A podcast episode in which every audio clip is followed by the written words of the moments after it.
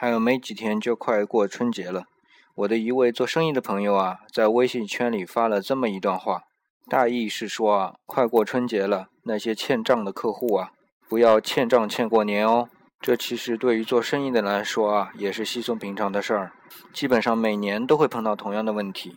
不过有趣的事儿啊，他用了一个词儿叫“欠账的上帝”，呵呵，听起来还是很有意思的。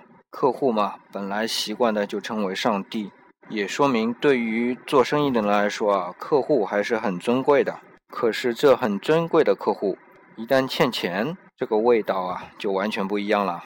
其实啊，我本来还想说上帝诚信之类的话，可是现在想想，在中国这样一个商业氛围里，听的是很多了，可是真正能实行的还是很少。所以我想说啊。那些欠债的上帝能不能变成纯粹可爱的上帝？每一位上帝都这样了，那么中国的商业环境就会好了。